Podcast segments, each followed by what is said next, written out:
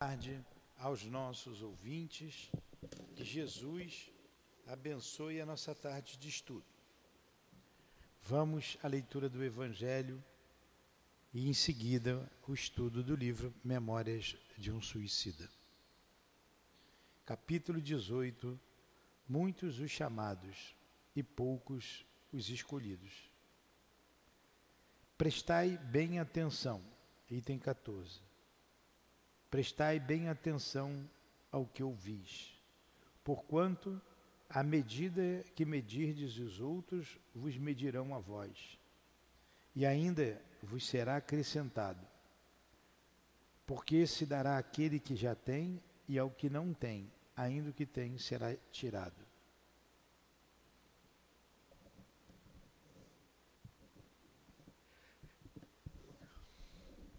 Mestre Jesus, médico de nossas almas, aqui estamos reunidos em Teu nome, mais uma vez, para estudarmos a doutrina espírita. Um estudo que preserva a vida, que fala da vida contra o suicídio. Por isso te pedimos ajuda, pedimos a tua medicina para atender os irmãos que, através do suicídio, chegaram ao mundo espiritual e para preservar nós encarnados, estes que aí pensam, que pensam neste logro, nesse engano que o suicídio provoca. Permita que a nossa irmã Ivone, o Camilo, nos inspire Leon Denis, que escreveram esta obra, bem como o altivo e os dirigentes da nossa casa de amor. Em nome desses irmãos queridos, em nome do amor, do nosso amor, Lourdinha, do teu amor, Jesus, do amor de Deus acima de tudo, é que iniciamos os estudos desta tarde. Que assim seja. Graças a Deus. Semana passada, vamos lá. A Carmen deu a aula. Eu não me lembro. Não, acho que eu cheguei no finalzinho com ela, né? Então eu creio que eu marquei no lugar certo. Nós estamos no capítulo em que capítulo 17. Capítulo sim, 17 Vinde a mim. Não é isso? Vinde a mim.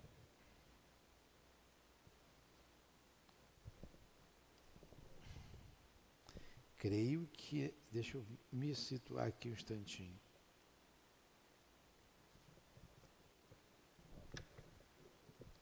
Não é o vinde a mim. O homem conhece a ti mesmo, não é? Mansão Esperança.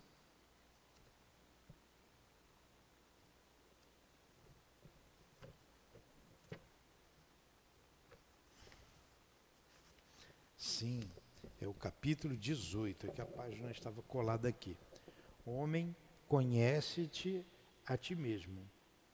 Então ele, nós já iniciamos e o lente, quer dizer, o professor o responsável por essa cadeira, era o Epaminondas de Vigo. Não é? E nós paramos aqui, neste, na página 426.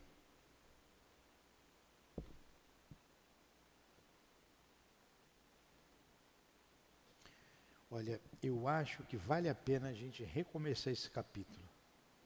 Nós já estudamos, eu sei disso, mas nós vamos ler, vou ler continuamente, porque nós já explicamos, para é tão pouquinho para a gente depois iniciar onde paramos semana passada. Capítulo 18, intitulado Homem, conhece-te a ti mesmo. Outros cursos fazíamos, esse é o grupo que ficou para fazer a iniciação lá no mundo espiritual. grupo de suicidas que ia fazer a iniciação. Outros cursos fazíamos, não menos importantes para a nossa reeducação, alternadamente com a da moral estatuída pelo insigne mestre Nazareno. Um deles prendia-se à ciência universal, cujos rudimentos nos deram então a conhecer, dois anos depois de iniciados no curso de moral cristã. Por estudos profundos, análises tão penosas quanto sublimes, e nestas mesmas análises entrava a necessidade de estudarmos a nós próprios, aprendendo a nos conhecermos intimamente. Exames pessoais, melindrosos, eram efetuados com minúcias aterrorizantes para o nosso orgulho e para a nossa vaidade, paixões daninhas que nos haviam ajudado na queda para o abismo, ao mesmo tempo em que, sendo as aulas mistas, adquiríamos o duplo ensinamento de dissecar também o caráter, a consciência, a alma, enfim, de nossos pares, como de nossas irmãs de infortúnio, o que nos conferia valioso conhecimento da alma humana. Era lente dessa cadeira magnífica o venerando educador Epaminondas de Vigo, espírito cuja rigidez de costumes, virtudes inatacáveis e energia inquebrantável infundiam-nos mais que respeito, verdadeira impressão de pavor. Em sua presença, sentíamos desnudos dos disfarces de quaisquer atenuantes inventadas pelos sofismas conciliatórios, o peso vergonhoso da inferioridade que nos assinalava o opróbrio da incômoda situação de responsáveis por delitos degradantes, pois dominava as potencialidades da nossa mente a convicção de que não passávamos de rebeldes, cuja insensatez obrigava obreiros abnegados do mundo espiritual a sacrifícios permanentes, a fim de conseguirem elevar-nos das trevas em que nos precipitáramos. Ora, a vergonha que açoitava nossos espíritos em presença de Epaminondas era um suplício novo e inesperado, de natureza absolutamente moral, porém superlativa, que se apresentava nesta segunda fase da nossa situação de suicidas em preparo de futuras realizações reparadoras.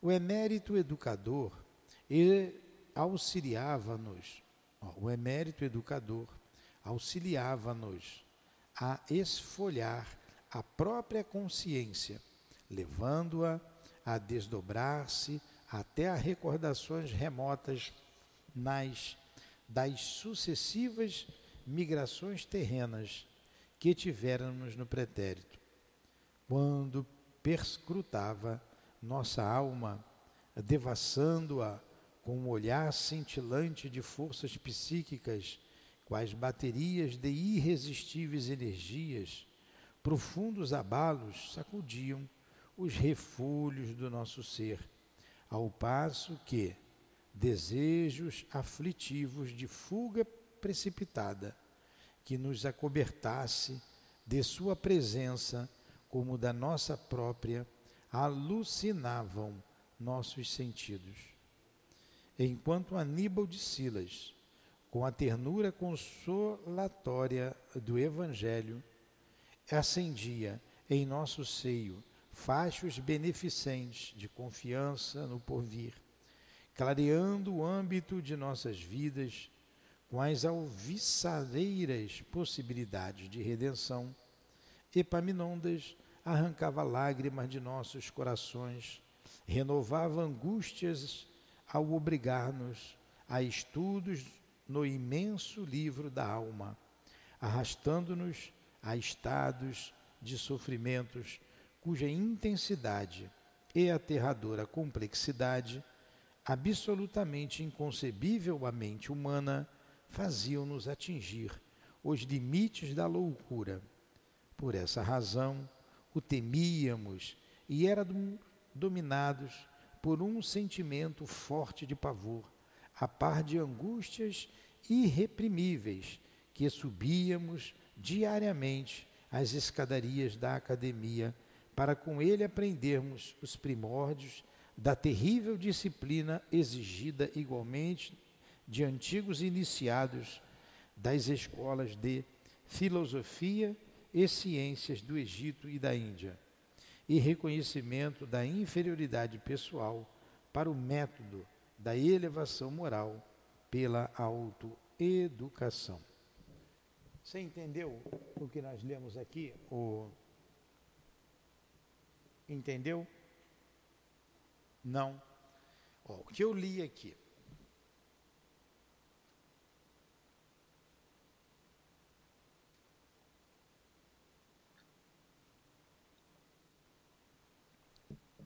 Esses espíritos estão fazendo um curso no mundo espiritual, um curso de iniciação então são várias as cadeiras, várias as matérias, dentre elas o conhecimento de si mesmo.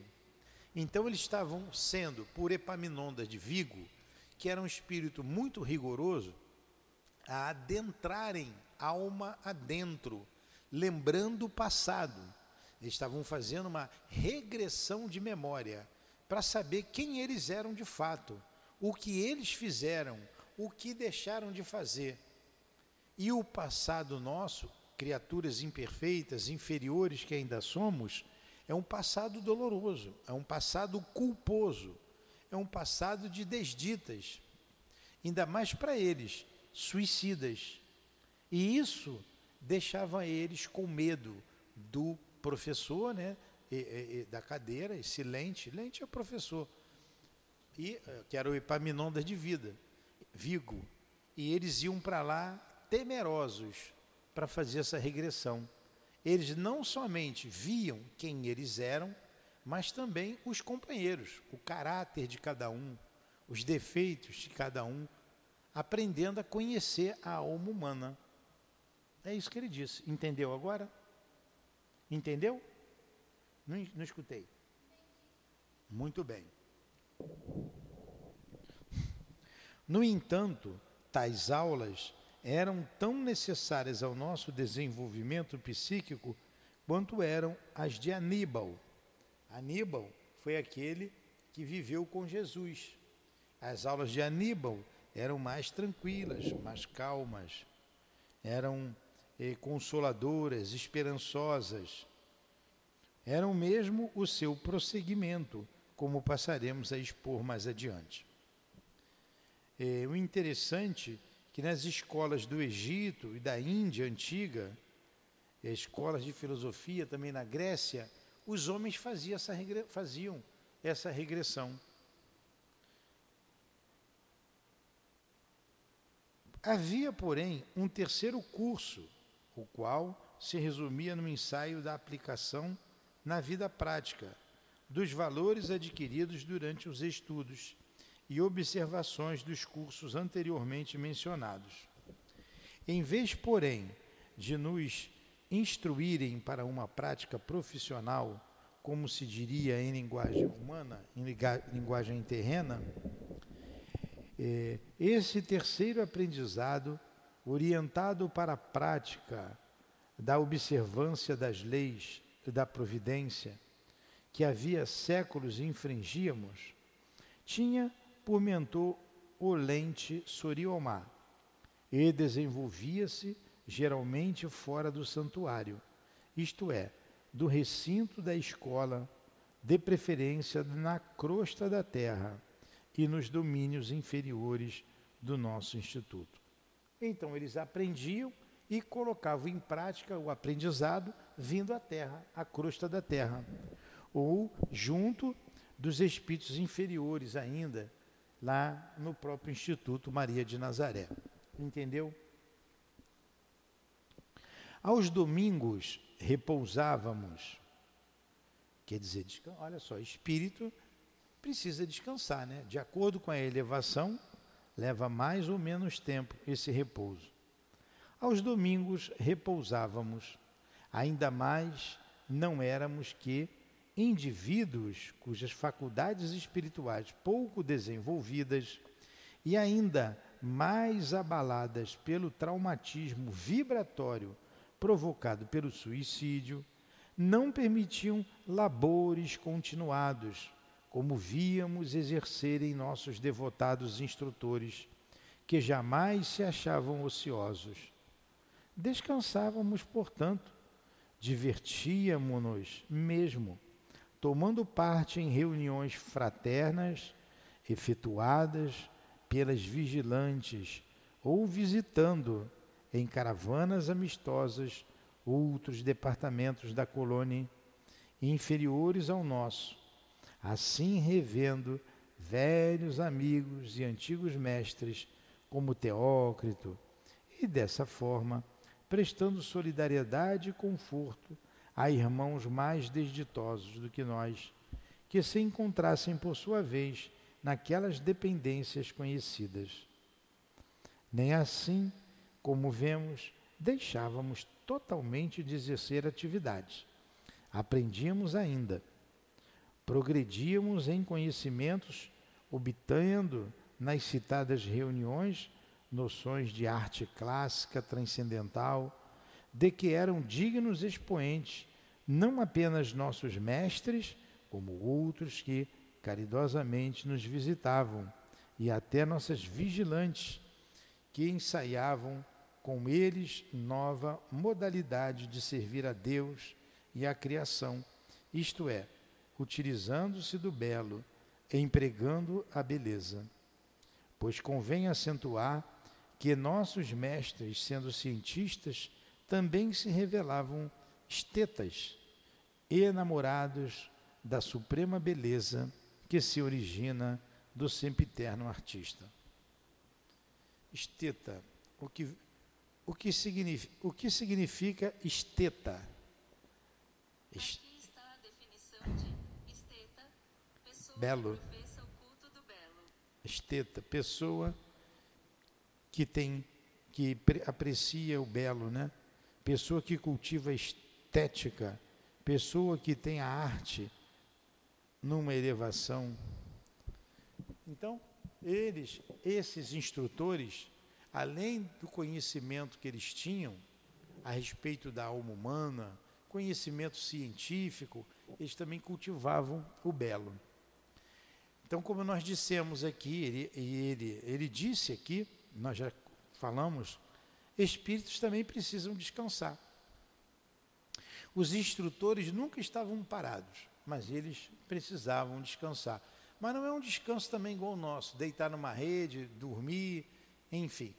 Eles se distraíam, iam em busca de conhecimentos novos, através das artes, da beleza, visitavam amigos e assim eles relaxavam. Vejamos, não obstante, em que consistiam as tão importantes quanto apavorantes aulas do eminente preceptor Epaminondas de Vigo. Preceptor é educador, né?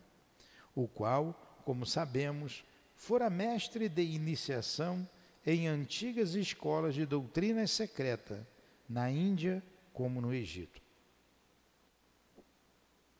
Tudo bem até aí? Tá, Andriele? Um dos encantadores palácios da Avenida Acadêmica instalava-se a Escola de Ciências da Universidade do Burgo da Esperança. Majestoso e severo em suas linhas arquitetônicas, ao lhe penetrarmos os umbrais acometia-nos a impressão de que ali se venerava Deus com todas as forças da razão, da lógica e do conhecimento.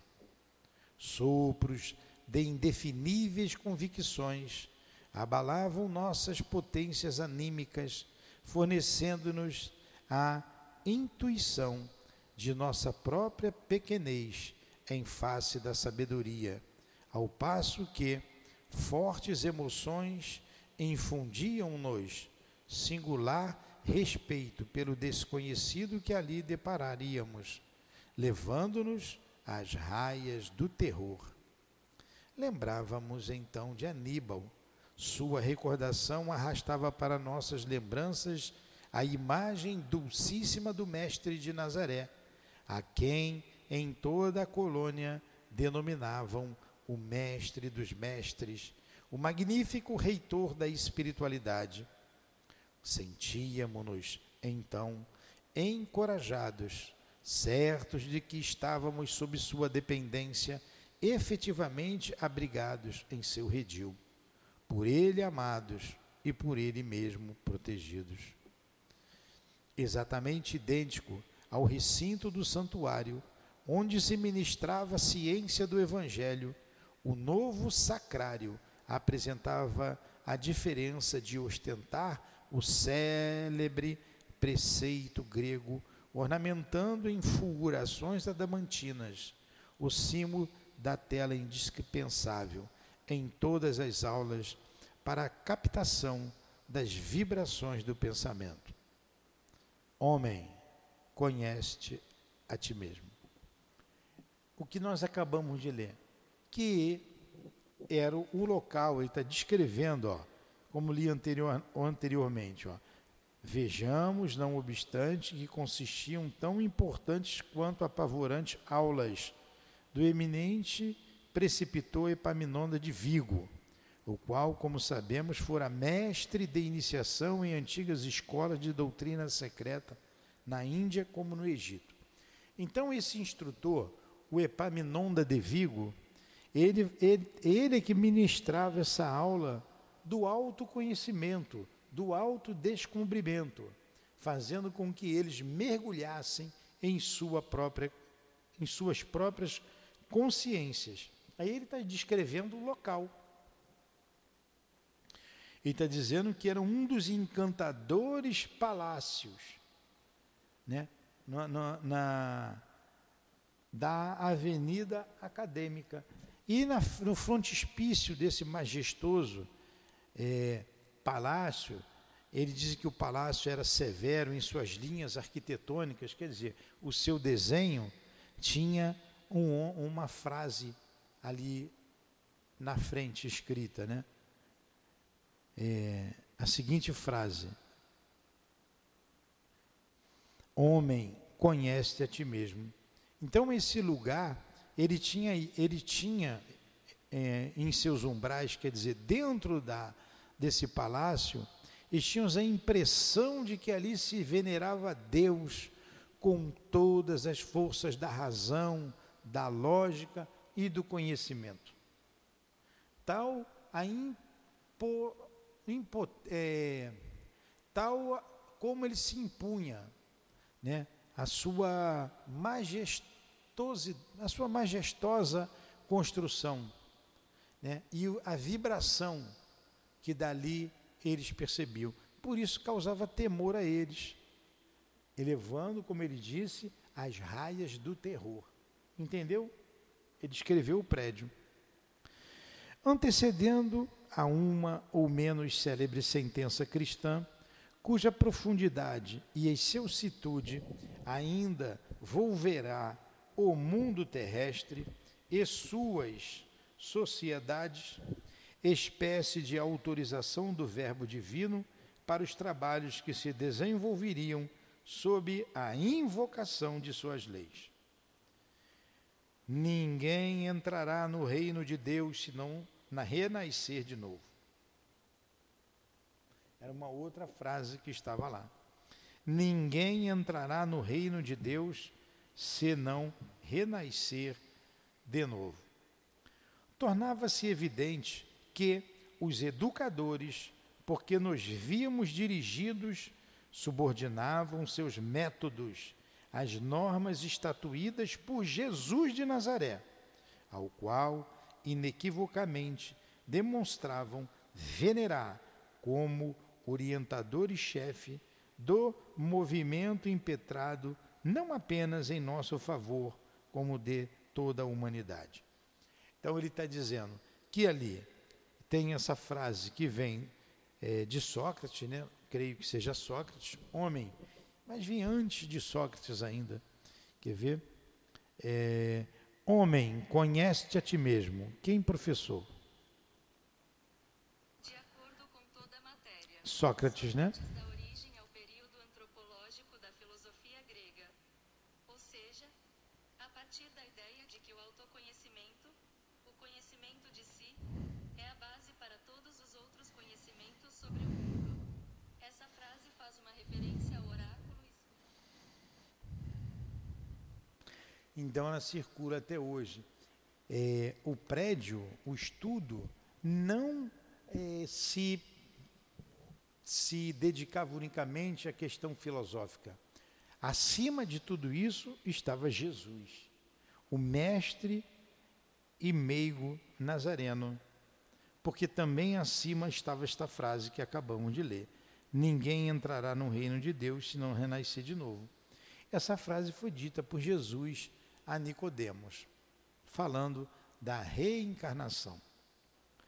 Tornava-se evidente que os educadores, porque nos víamos dirigidos, por, porque nos víamos dirigidos, subordinavam seus métodos às normas estatuídas por Jesus de Nazaré, ao qual inequivocamente demonstravam venerar como orientador e chefe do movimento impetrado não apenas em nosso favor, como da humanidade toda.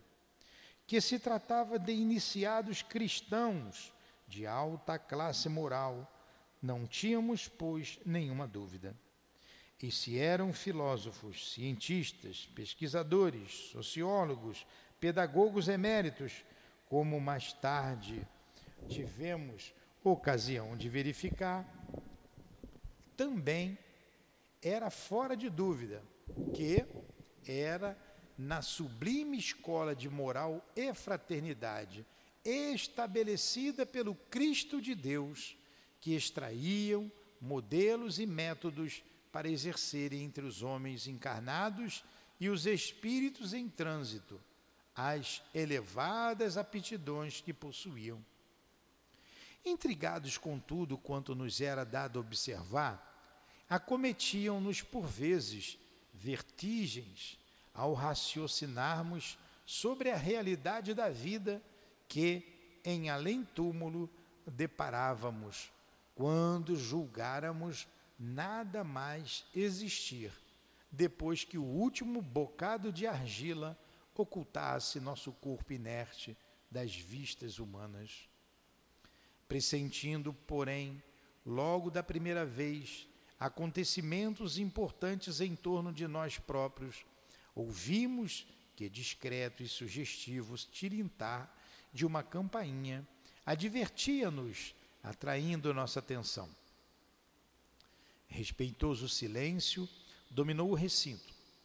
Dir-se-ia que todos os pensamentos se entrelaçavam na conjugação fraterna de sentimentos homogêneos, enquanto ondas fluídicas, harmoniosas de mais alto, desciam em jorros de bênçãos iluminativas, protegendo, inspirando os sacrossantos trabalhos que se seguiriam. Levantou-se Epaminondas de Vigo. Pela primeira vez ouvimos sua voz. Enérgica, positiva, intrépida, imperiosa, a palavra do novo mestre daquele que afronta outrora, afrontara outrora o suplício da fogueira por amor aos ele, alevantados ideais da verdade.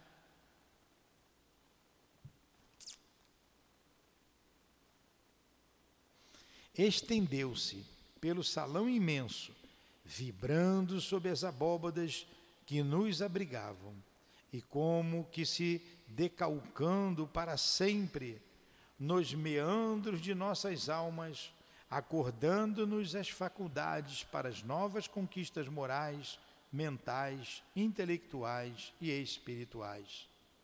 Franzino, modesto, venerável com suas barbas longas que traziam a imaculada brancura de luminosidades transcendentes, aquele ancião que nos fora apresentado dois anos antes e em quem supuséramos a vacilação da decrepitude, agora surgia aos olhos nossos, aos nossos olhos surpresos em atitudes varonis, qual gigante da oratória, expondo as bases de uma doutrina renovadora até então desconhecida para nós e cujos fundamentos se assentavam na ciência universal. Está entendendo? Não? Ele está aqui descrevendo, nesse lugar, esse prédio é, que se impunha pela sua, pelo seu desenho arquitetônico e pelas vibrações do interior, é, aonde eles iam fazer esse curso de conhecimento de si próprios, é, eles escutam pela primeira vez o, a voz, né? e ele diz aqui uma voz enérgica, positiva, intrépida, imperiosa, desse Epaminonda de Vigo, esse, esse mestre, esse professor que vai ensinar eles. E ele está descrevendo que ele era franzino, que é uma pessoa franzina, magra, né? pequena, não é forte, não é musculoso, é, é franzino, modesto, venerável, com barbas longas. Então ele descreveu aqui, eh, era um mestre da oratória, ele descreveu fisicamente o nosso Epaminondas de Vigo, entendeu? Inicialmente explicou-nos que cumpria com efeito recebermos, em primeiro lugar, os ensinos morais expostos nos evangelhos do Redentor,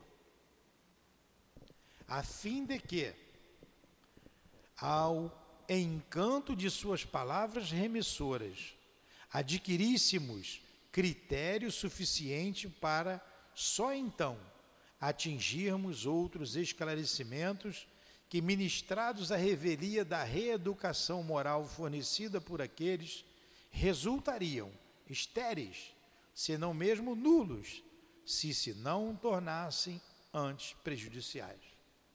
Então, o que, que ele está dizendo aqui? Antes dele fizerem, fazerem este mergulho em si próprios, era necessário que se reeducassem na moral cristã, que conhecesse o Evangelho de Jesus na sua maior pureza, senão aquele estudo se tornaria nulo e até mesmo prejudicial. Ele continua ainda. A moral divina do Cristo Jesus, porém, saneando de algum modo nossa mente e, portanto, nosso caráter de muita vileza que nos congestionava as faculdades, havia naqueles dois anos de aplicação incansável predisposto nosso eu para agora receber o prosseguimento do curso que nos favoreceria habilitações para reerguimento moral decisivo. Então, eles estudaram a moral cristã durante dois anos, aprofundaram esse conhecimento, e só então iniciaria esse estudo. Que por essa circunstância, somente agora nos fora dado entrar em contato com ele, Epaminondas. Então, somente agora, depois desses dois anos, que eles foram encontrar com esse professor. Que faríamos sob sua direção? Que faríamos? Não é uma pergunta, não, uma afirmativa. Que faríamos sob sua direção um curso leve, rápido, por assim dizer, preparatório de ciência universal, denominada em antigas idades doutrina secreta. E outrora apenas ministrada a mentalidades muito esclarecidas e muito fortes, aptas, portanto, pelas virtudes de que dessem provas de penetrarem mistérios de origem divina que se conservavam invariavelmente oculto às inteligências vulgares, ociosas ou presunçosas. Então, eles teriam acesso a um conhecimento que poucos tinham. Né? Os, as inteligências vulgares, ociosas, presunçosas não sabiam disso, da doutrina secreta. Que nos tempos remotos anteriores ao advento do missionário celeste, os ensinos secretos só eram ministrados a indivíduos que durante dez anos, pelo menos, dessem as mais rigorosas provas de sua sanidade moral e mental, que em idêntico espaço de tempo demonstrassem de forma inequívoca a própria reforma interior, isto é, o domínio das paixões, dos instintos, dos desejos em geral, das emoções, pela vontade iluminada com as santas inspirações do bem e os testemunhos das virtudes.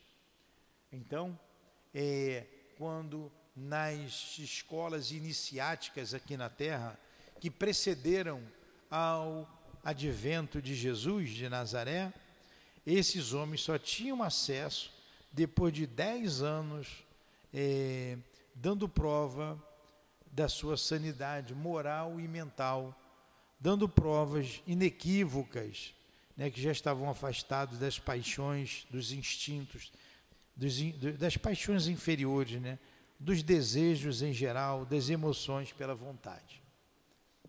E isso acontecia nas escolas iniciáticas.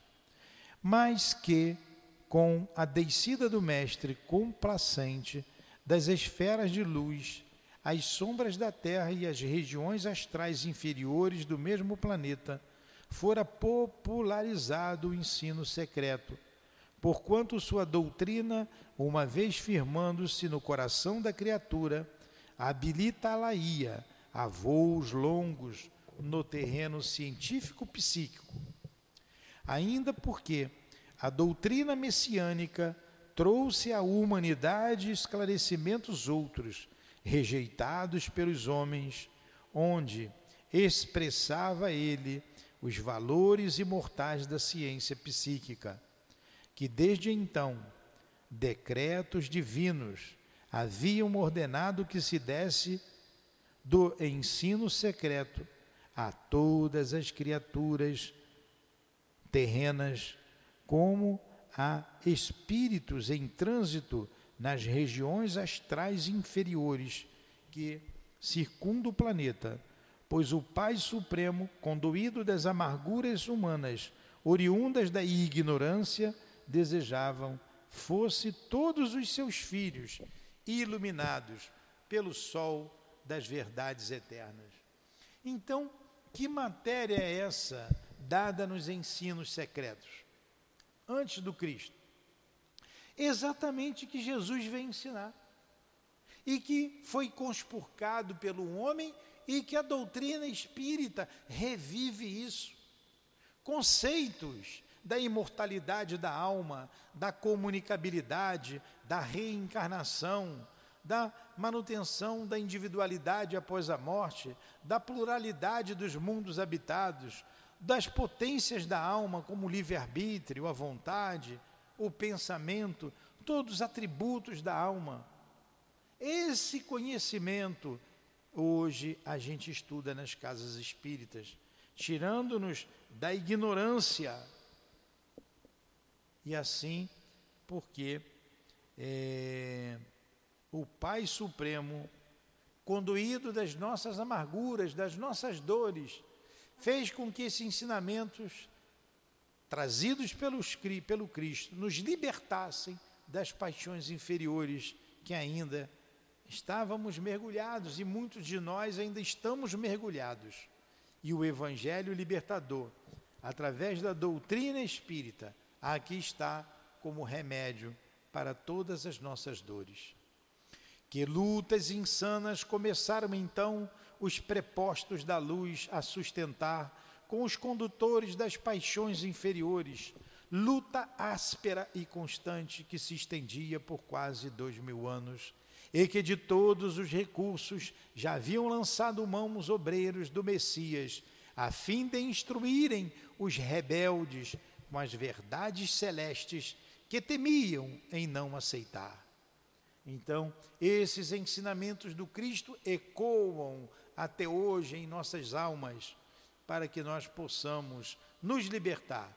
Mas, como somos rebeldes a eles, aqui estamos ainda em sofrimento e que por isso mesmo novos decretos haviam descido de mais alto, para que o ensino fosse ministrado mais ostensivamente, com toda a eficiência possível, bem assim a maior clareza, não a um ou a dois de boa vontade, mas a humanidade toda, como a todos os espíritos errantes que desejassem aprender, fossem virtuosos ou pecadores, pois que urgia auxiliar a regeneração do gênero humano, já que estava iminente rigorosa seleção por parte da providência entre os espíritos e os homens pertencentes aos núcleos terrenos, porque o planeta sofreria em breve o seu parto de valores,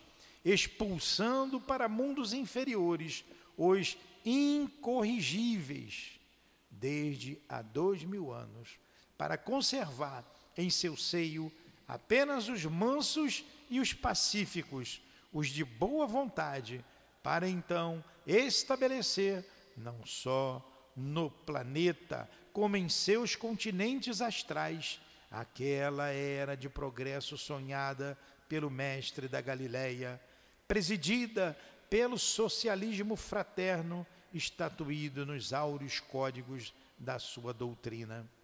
Que por isso mesmo iríamos também receber os rudimentos do ensino secreto, rudimentos apenas o bastante para nos fortalecermos, para a eficácia da reparação que devíamos à lei, pois éramos ainda muito frágeis, mentes traumatizadas pela violência do ato que exorbitara da lei da natureza, caracteres viciados pelo abuso de séculos e séculos submersos no demérito da materialidade.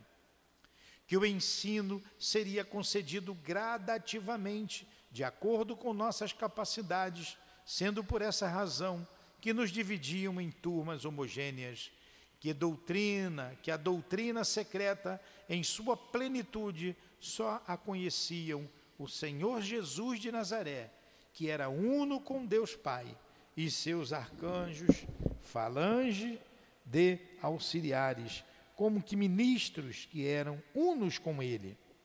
Que, pois, começava esse ensino na terra, em parcela diminuta, para os homens imersos nas sombras do princípio, e ascendia em progressão sem limites até o infinito do seio divino. Por isso mesmo era chamado citado conhecimento, ciência universal, e que nós outros, míseros suicidas, ínfimos cidadãos do universo de Deus, párias da sociedade do astral, para quem se tornava necessário criar sempre colônias de abrigo éramos convidados a partilhar da Assembleia Luminosa da Verdade, porquanto fora justamente a falta dos mesmos ensinamentos que nos levara de queda em queda até as calamitosa, a calamitosa situação da queda máxima por meio do suicídio.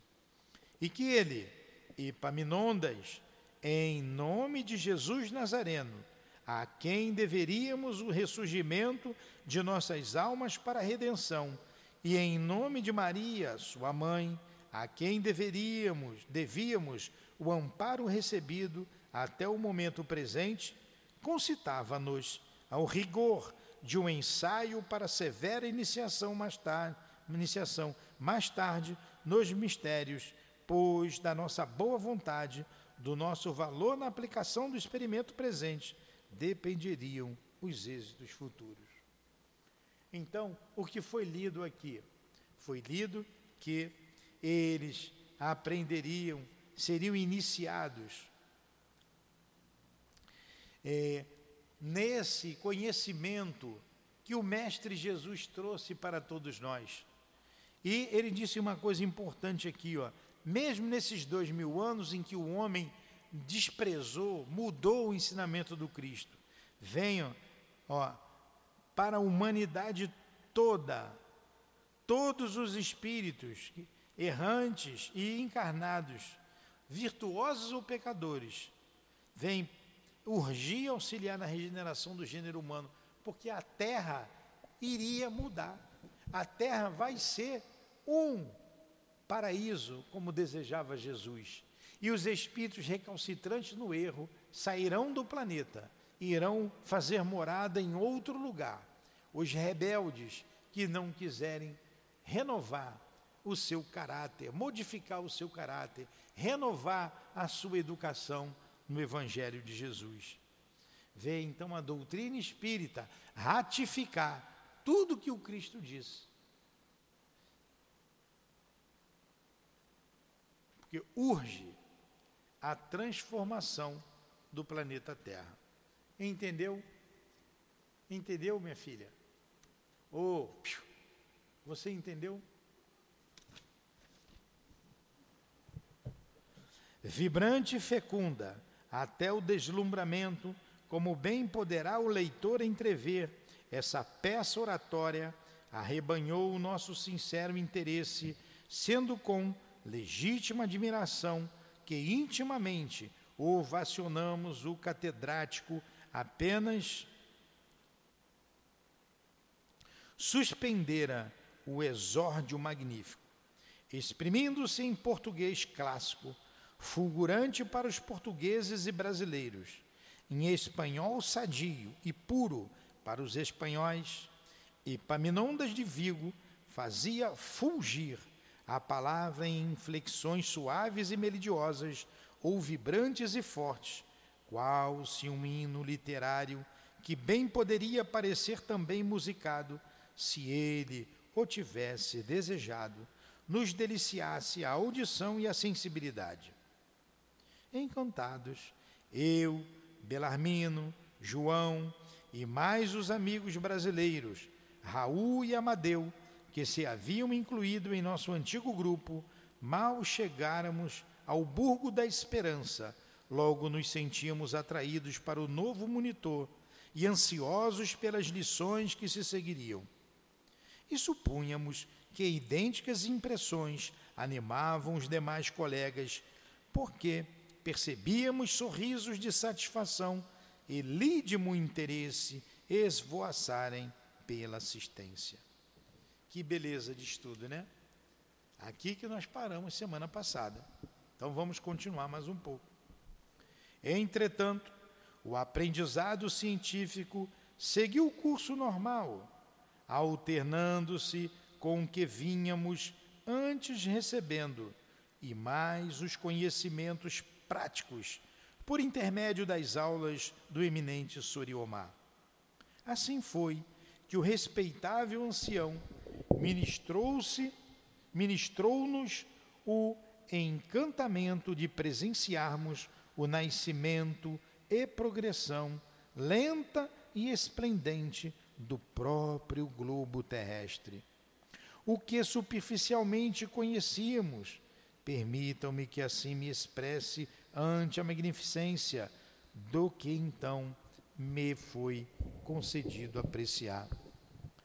Através dos códigos da ciência terrestre, isto é, da geologia, da arqueologia, da geografia, da topografia, o ilustre instrutor levantou a dobragem dos milênios para nos ofertar como presente descrito em cenas vivas, em atividades reais, como se houvéramos participado com efeito do nascimento e crescimento da generosa instância do sistema solar, que um dia nos obrigaria, protegendo nossa ascensão para o infinito, auxiliando-nos no aperfeiçoamento do germe divino que em nós outros homens, como naquela própria, também palpita.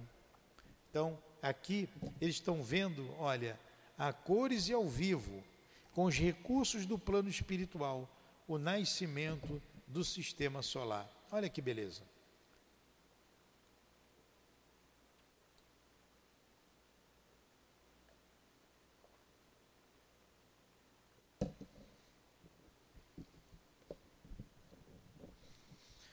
Tudo presenciamos, a centelha em ebulição, as trevas do caos, os aguaceiros e dilúvios aterrorizantes, os grandes cataclismo, cataclismos para a formação dos oceanos e rios, o maravilhoso advento dos continentes, como o nascimento das montanhas majestosas, cadeias graníticas eternas, como o próprio globo, tão conhecidas e amadas por aqueles que na terra têm feito ciclo de progresso.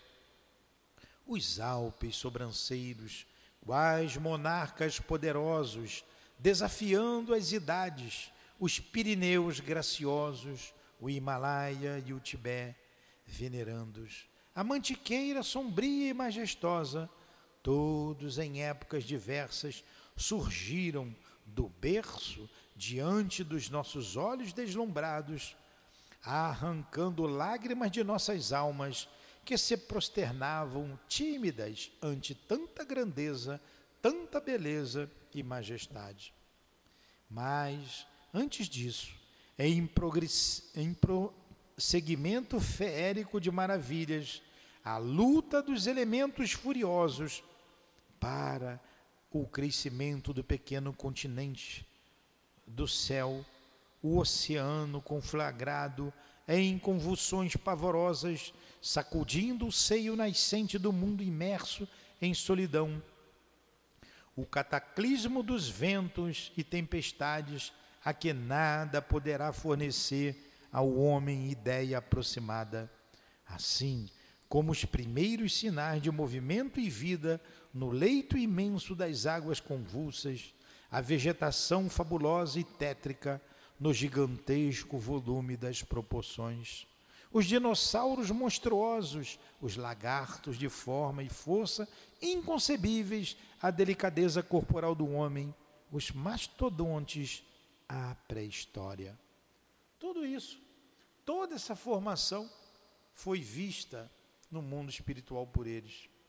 Era um livro tenebroso, imenso, magnífico, epopeia divina da criação, desferindo alguns poucos acordes da sua imortal sinfonia, através do infinito do tempo, da eternidade das coisas. E nesse livro soletrávamos o ABC da iniciação, gradativamente, paci gradativamente, pacientemente, às vezes empolgados até o delírio, de outras banhados em lágrimas até o temor, mas sempre ávidos e encantados, ansiosos por mais conhecimentos, lamentando mais do que nunca nossas diminutas forças de suicidas que nem a terça parte nos permitia entrever do programa excelso fornecido ofertado pela natureza. Um desfile indescritível de períodos genesiáticos patenteou-se a nossa observação.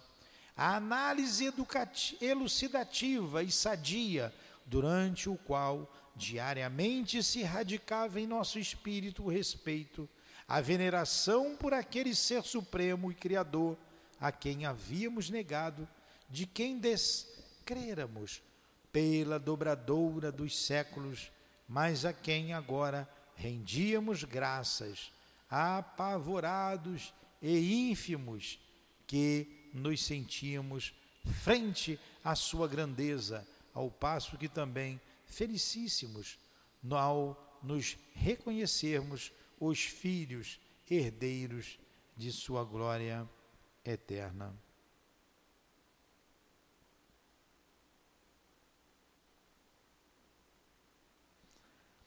Olha, não foi ali que a gente tinha parado, não. Nós tínhamos visto isso. E nós vamos até onde nós paramos. Aqui eram a flora e a fauna imensa, na variedade das espécies, além a geologia rica de atrações e encantos, povoando o seio do globo com a multiplicidade mirífica dos minerais. Acolá, o infindável laboratório do planeta, o oceano com seus infusórios prodigiosos, seus infinitos depósitos de vida, de criação, de espécies, de riqueza incontestavelmente divina, e tudo à mão do homem, tudo criado para ele, mas que ele despreza conhecer, vivendo como vive, engolfado nas trevas da animalidade através dos milênios, incapaz por isso mesmo de tomar posse desse paraíso que, para ele mesmo, o Senhor ideou e criou com toda a amabilidade do seu amor infinito de Pai, com toda a força da sua mente poderosa de Supremo Criador. E assim surgiu, em lições sempre sequentes e habilmente parceladas, a idade do homem, a divisão das raças, a suprema glória do planeta, abrigando finalmente a parcela divina que um dia deverá refletir a imagem e a semelhança do seu Criador. Durante longos anos ininterruptos, diariamente soletramos esse livro assombroso, cuja intensidade e magnificência comumente nos causavam vertigens, levando-nos a adoecer e à necessidade de aurirmos novas energias mentais ao contato dos clínicos incumbidos de nossa vigilância sendo o próprio Epaminondas um dos mais dedicados à causa do nosso restabelecimento. E hoje, às vésperas de nossa volta aos proscênios desta mesma estância, que agora conhecemos desde o seu nascimento, apenas averiguamos que nada podemos aprender ainda, que apenas soletramos as primeiras letras do plano material terreno. De que forma, porém, poderiam Epaminondas e seus acólitos ministrar tais aulas, tornando visível o presente o que os milênios devoravam, devoram-no, dev, devoraram no pretérito. Como reedificar com tal real pujança a ponto de apavorar-nos às idades primitivas do planeta, a períodos devastados pelo tempo. Como é que ele fez tudo isso? Mostrando essa evolução do globo, esse surgimento, o nascimento da, do planeta, da própria, da, da, do próprio sistema solar. É que vivemos todos em plena eternidade. Somos cidadãos do infinito e para a eternidade o que existe é o momento presente, sem ocasos, sem lapsos. Ela, a eternidade, vive do presente, porque justamente é esta sua particularidade. Olha como nós somos pequeninos, né? Das ondas luminosas do éter invisível, ou seja, dos arquivos do infinito, como dos sacrossantos depósitos da eternidade, extraía Epaminondas a matéria grandiosa para as aulas fornecidas. As imagens que se eternizaram, retidas nas ondas vibratórias do éter luminoso, a reprodução do que se passara na Terra desde a sua criação guardada, fotografada, impressa nas vibrações da luz, como na paisagem, na fragilidade de uma bolha de sabão eram selecionadas pelos magos da ciência transcendental, captadas e transportadas até nosso conhecimento por processos e aparelhamentos cuja sensibilidade e potência magnética já hoje o homem nem não ignora totalmente. Poderia Epaminondas, ao confabular com o igual, reportar-se ao passado dispensando aparelhamentos. Nós outros, no entanto, não nos dispensaríamos a menos que o abnegado monitor apoucasse ainda mais as próprias possibilidades, a fim de tornar-se compreensivo, enquanto avolumasse as nossas, torturando-nos até o sacrifício, o que seria dispensável. O certo era que uma equipe de magos especialistas no serviço e artistas da palavra e da sugestão vasculhavam o éter com seus poderes de atração científico transcendentes à procura do que convinha e estampava-o na tela sensível por meio de sugestões poderosas e tudo com perfeição tal que era como se tudo quanto víamos houvéssemos realmente assistido. Processo vulgar no mundo invisível. Essa forma de captação da imagem dos acontecimentos levará um dia o homem à mesma possibilidade, como ao conhecimento dos próprios planos do astral intermediário. Uma coisa única acelerará a tal conquista da ciência para a humanidade: o domínio da moral nas suas sociedades, o império da honradez. Não deixarei de citar o espetáculo sublime da marcha harmoniosa dos astros, proporcionando que nos foi ele durante o prolongamento dos mesmos estudos, agora, porém, obedecendo não mais aos processos circunscritos a um recinto acadêmico limitado, mas as excursões em pleno espaço, viajando através do infinito como universitários em curso prático. Eu já vou terminar. Nós já vamos terminar.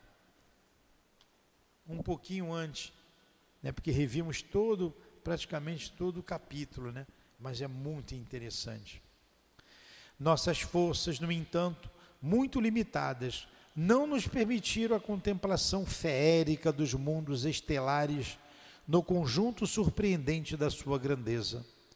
Como estímulo, apenas facultadas nos foram visões mais ou menos aproximadas dessa esplendente grandeza por intermédio de aparelhamentos diferentes apropriados para o descortino da astronomia de que recebíamos pálidos convites. Nossas observações e estudos, portanto, não ultrapassaram conhecimentos senão relativos aos nossos irmãos do sistema, permitindo-nos as mais belas aquisições e que o nosso Estado poderia aspirar, o que muito já nos encantava e satisfazia. Até que passamos ao estudo de nós mesmos, joias que somos, todos nós, as almas do escrínio sideral, futuros ornamentos da corte universal em que se imprimiu o selo sagrado do pensamento supremo e para quem tudo, tudo foi imaginado e criado pelo Pai amoroso que de coisa alguma necessita, que nada quer senão que nos amemos uns aos outros. Olha, deu uma hora de estudos, de leitura, né? E nós vamos parar aqui.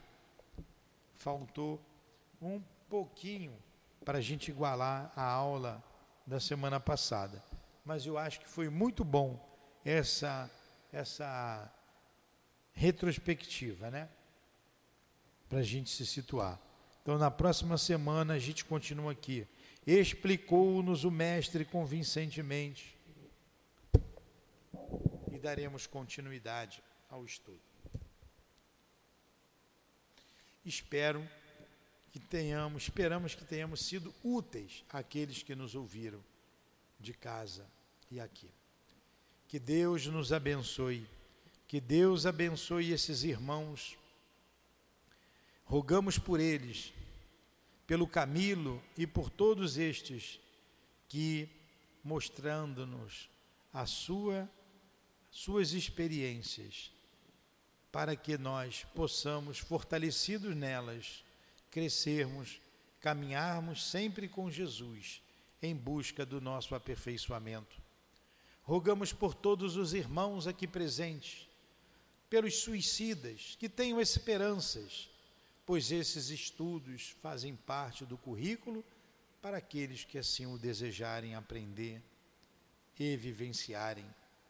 Alívio para as suas dores e para aqueles humanos encarnados ainda, rogamos, Senhor, para que pensem, reflitam, para que pensem em seus anjos guardiães, em seus espíritos guias, em Jesus de Nazaré, para enfrentarem as adversidades da vida com coragem, com dignidade, porque isso só fortalece a alma humana, pois a morte não existe, só existe a vida.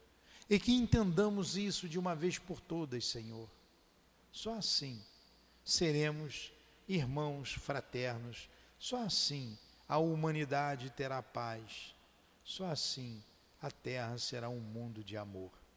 Envolva esta casa de amor que divulga o teu evangelho, que divulga a doutrina espírita. Abençoe a todos nós, trabalhadores desta casa. Abençoe os lares que nos ouvem à distância. Abençoe sempre, Senhor, este planeta tão belo que Deus nos deu como morada e nos designou o Senhor como nosso mestre divino.